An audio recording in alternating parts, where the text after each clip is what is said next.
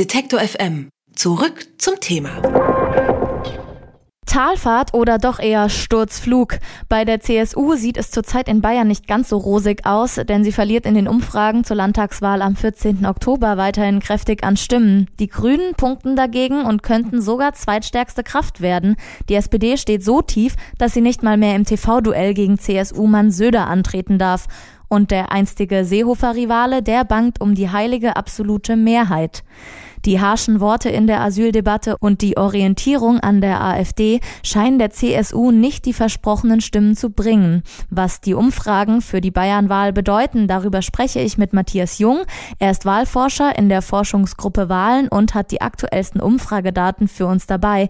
Guten Tag, Herr Jung. Einen schönen guten Tag. Können Sie denn den Abwärtstrend der CSU anhand der neuen Daten des Politikbarometers bestätigen? Ja, wir haben im Politbarometer in dieser Woche Umfragewerte ermittelt in Bayern und jetzt nicht nur die Sonntagsfrage, sondern eben halt auch eine Vielzahl anderer Fragen gestellt und da zeigt sich doch äh, ein historischer Tiefpunkt, jedenfalls wenn man die letzten Jahrzehnte sich betrachtet, was das Ergebnis der CSU angeht. Kann man sagen, wann rückblickend dieser Abwärtstrend der CSU überhaupt begonnen hat? Na, da hätte man natürlich jetzt monatlich oder vierteljährlich Umfrageergebnisse äh, machen müssen, aber es ist auf jeden Fall ein Prozess, äh, der ja schon seit längerer Zeit grundsätzlich eingesetzt hat und mit Sicherheit haben die letzten Wochen und Monate mit den Auseinandersetzungen, die ja bis nach Berlin dann auch in die Koalition getragen worden sind, nicht dazu beigetragen, dass sich die Stimmung für die CSU auch in Bayern verbessern konnte. Und kann man ausmachen, an wen die Stimmen abgegangen sind, an welche anderen Parteien? Nein, das ist ja auch nur ein Stimmungsbild momentan. Wir haben ja noch drei Wochen bis zur Landtagswahl. Man sieht aber ganz eindeutig, dass eben halt der Versuch, auf dem rechten Rand sich zu positionieren, um der AfD-Wähler abspenstig zu machen, vor allen Dingen mal Wähler in der politischen Mitte, die es ja auch in Bayern in sehr ausgeprägtem Umfang gibt, verkretzt hat. Und äh, das ist natürlich eines der Gründe, warum die Grünen in der momentanen Situation auf Umfragewerte kommen, die ihr ein absolutes Hoch, äh, in, einen absoluten Rekordwert für Bayern eben momentan bescheren.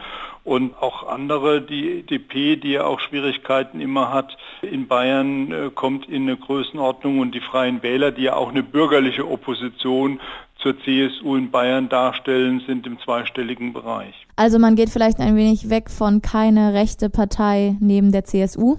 Was die CSU an strategischer Option da jetzt noch machen kann, das ist sehr fraglich in so kurzer Zeit. Sie hat ja sich in den letzten Wochen und Monaten da sehr pointiert positioniert und damit auch sehr viel Schaden angerichtet, auch Schaden, was ihre eigenen Reichweiten angeht. Wenn ich mir ansehe, wie das Ansehen des Ministerpräsidenten, des CSU-Ministerpräsidenten und des CSU-Vorsitzenden im Land so ausfällt, ähm, dann haben wir da Negativrekordwerte. Noch nie war ein bayerischer Ministerpräsident so schlecht beurteilt worden und schon gar ein CSU-Vorsitzender, der im eigenen Bundesland äh, auf einem Wert von minus 0,6 auf einer Skala von plus 5 bis minus 5 kommt, das gab es noch nie. Ja, so wurde sozusagen der Spitzenpolitiker Söder schlecht bewertet, aber gleichzeitig ist er irgendwie gewollt noch als Ministerpräsident, wenn ich richtig liege, mit ungefähr 50 Prozent der Stimmen der Wählerschaft. Wie passt das beides zusammen? Ja, das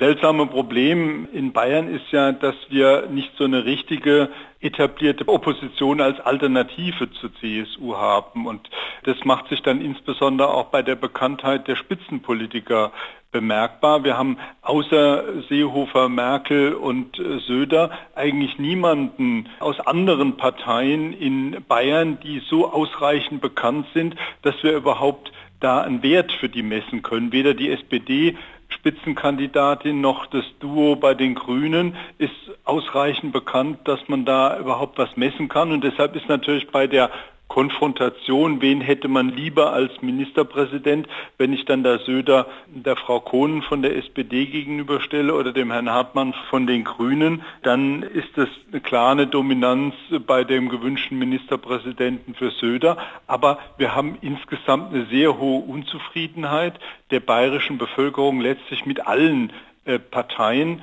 ähm, auch die AfD ist ja jetzt nicht die strahlende Partei, sondern sie wird ja, wird ja bei den Themen eigentlich keinerlei Kompetenz zugewiesen. Selbst bei dem Thema Asyl und Ausländer ist es ja nicht so, dass da der AfD so riesige Kompetenz zugetraut wird. Acht Prozent sagen, die AfD kann bei dem Thema Asyl und Flüchtlinge die Probleme am besten lösen, sondern die AfD dient einfach auch als Plattform von allen, die irgendwie unzufrieden sind mit der Situation, was natürlich bei dem Thema Asyl und Flüchtlinge immer festgemacht wird. Aber da hat natürlich die CSU durch ihre Auseinandersetzung der letzten Wochen auch dazu beigetragen, dass das Thema Asyl und Flüchtlinge ganz oben im Bewusstsein der Menschen in Bayern weiter festsitzt.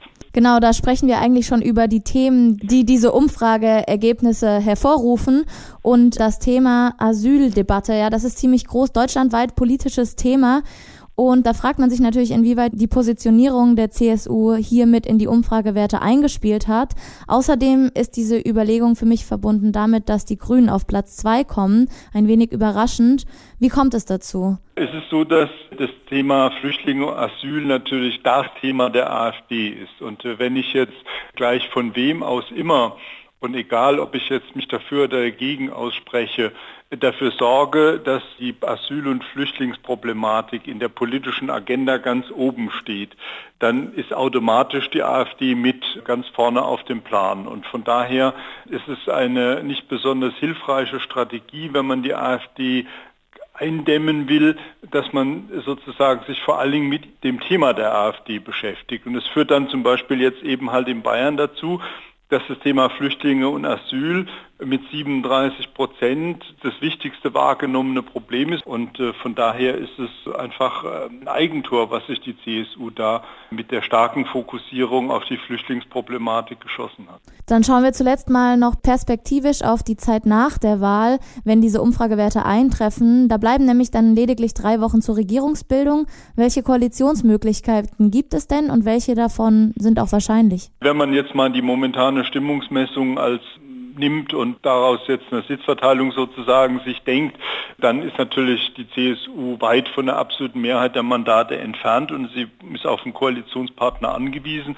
Und bei der momentanen Kräfteverteilung käme da so richtig eigentlich nur die Grünen oder die SPD in Frage, um zu einer Mehrheit zu kommen.